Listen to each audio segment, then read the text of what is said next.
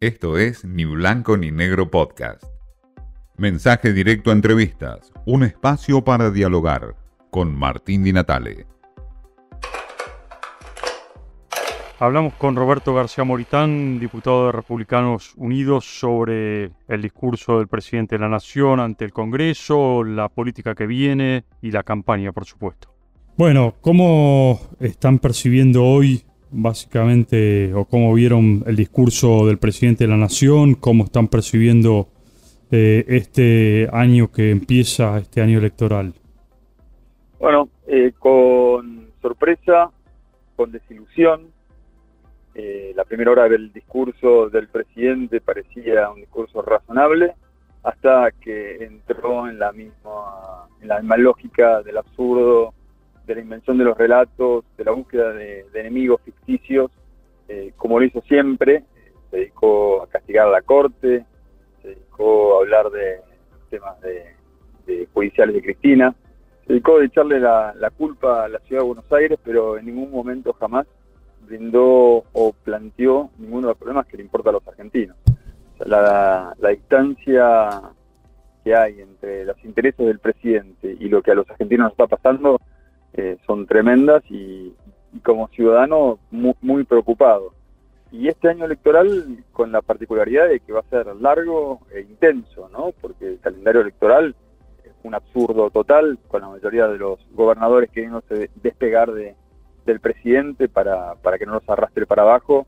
Eh, adelantan las elecciones, con lo cual ya el mes que viene vamos a estar en, en Chubut, Río Negro, Neuquén, eh, hace poco fueron las pasos en La Pampa, va a ser un calendario electoral intenso que va a tener a toda la sociedad este, ocupada, a toda la, sociedad y, a todo el mundo de la política ocupado en, esto, y veremos eh, cuántos son los que quedan para, trabajar para la gente, ¿no? Esta es la gran preocupación.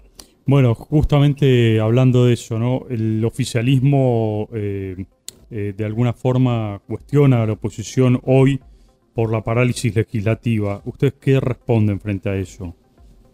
Bueno, eh, el año pasado se trabajó muy poco, se sonó realmente poco. Eh, eh, los quiebres políticos en los distintos bloques se hicieron sentir y este año va a ser mucho peor. Se va a legislar poco, va a haber este, algunos manotazos oportunistas que, intentarán lograr algún, alguna ley que traiga algún tipo de beneficio electoral pero más allá de eso veremos muy poco. El, el 100% del ecosistema político va a estar eh, puesto en, en, las campañas, en distintas campañas, así que, y además como los intereses son cruzados, eh, uno quiere que gane tal provincia, pero quiere que gane tal candidato, y, y, estas cosas te este, va a hacer que todos estén de campaña todo el año. Así que veremos poco trabajo en el Congreso y en las distintas legislaturas.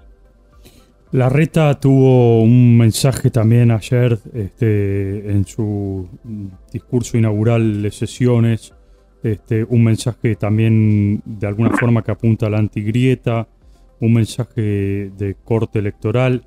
Eh, ¿Ustedes creen que es el candidato este, firme dentro del espacio opositor para la presidencia? Bueno, uno de los, de los muchos. Tengo la sensación de que hoy por hoy... Eh, la oposición tiene candidatos firmes, candidatos decididos, candidatos fragmentados, sería una lástima que no se pusieran de acuerdo y con distintas propuestas, pero trabajaran de forma sincrónica y cooperativa. Pero mm, la situación es que hay muchos candidatos que están poco organizados, que hay mucha voluntad, que no hay un, plan detallado. Nosotros con, con Ricardo López Murphy, que es del espacio también de Republicanos Unidos, siempre pedimos que se trabajara por encima de los nombres propios y los, y los candidatos, trabajara sobre un plan. Ese plan no está, no sabemos bien qué propone cada uno, será momento de escuchar las distintas propuestas y, a partir de ahí supongo que la gente tomará las, decisiones. Pero yo creo que las dificultades de la Argentina merecen que nos tomemos en serio el momento, hagamos un diagnóstico de dónde estemos, habrá que hacer un inventario y entender quiénes son los mejores para resolver cada uno de los problemas. Roberto, ¿por qué cree que la gente eh, va a votar a la oposición y no al oficialismo eh, hoy por hoy? ¿Por qué, ¿Por qué cree que de alguna forma se puede llegar a quebrar este, este frente eh, que hoy representa el kirchnerismo y todo lo que significa el frente de todos?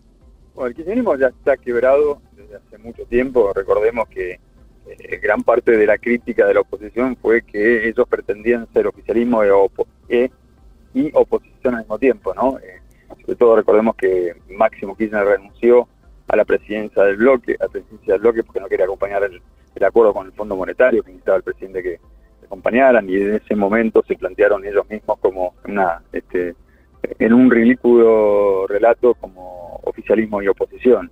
Ahora, este, eh, es, característica de ellos, ¿no? Ellos tienen la particularidad de, maltratarse, de ningunearse, de odiarse, de traicionarse, y eso hace que sea muy difícil la convivencia. Ahora, yo creo que además van a perder porque solo gobernaron para su 12, 13, 14%, y nunca les interesó nada de los argentinos, y los resultados están a la vista. Tenemos el dólar eh, tocándole la puerta a los 400, tenemos una inflación del 100%, tenemos una pobreza que está llegando al 50%, y eso que se mide por ingreso y no de, no de forma multidimensional, porque si lo midiéramos como lo miden los países serios del mundo, estaríamos encontrándonos una situación mucho más trágica, ¿no? que tiene que ver con el acceso a servicios básicos, agua, luz, cloaca, eh, transporte público. Eh, Ahora, pero para todo, pero para todo eso, digo, ustedes de Juntos por el Cambio tienen que dar una muestra también de unidad que hoy no se ve y el desafío me parece es eso, ¿no? Salir del, del, eh, del conventillo que muchas veces eh, aparece Juntos por el Cambio con diferentes pujas internas que se ven claramente a la vista. Sí, bueno, es lo que te decía un poco en la respuesta anterior. Eh, a mí me, me, me urge la necesidad de empezar a trabajar sobre qué es lo que vamos a hacer eso va a terminar de, unirnos o, de separarnos, ¿no? Eh, pero hablar sobre elementos y fundamentos y, sobre ideas y sobre proyectos y sobre respuestas y sobre propuestas, y no en base a los caprichos de los nombres propios que trabajarán por, por, interés o por vocación, pero me parece que las discusiones tienen que ser un poco más elevadas. Sí, definitivamente la oposición tiene una responsabilidad grande con, con la historia, con lo que viene, y si quiere resolver los problemas, se tiene que organizar, sin lugar a dudas. García Moritán nos habla de lo que va a significar esta campaña electoral, lo que va a significar el desafío de la oposición y lo que implicará justamente para la oposición mantenerse unidos y no quedarse en lo que denominó caprichos de la interna. Esto fue Ni Blanco ni Negro Podcast.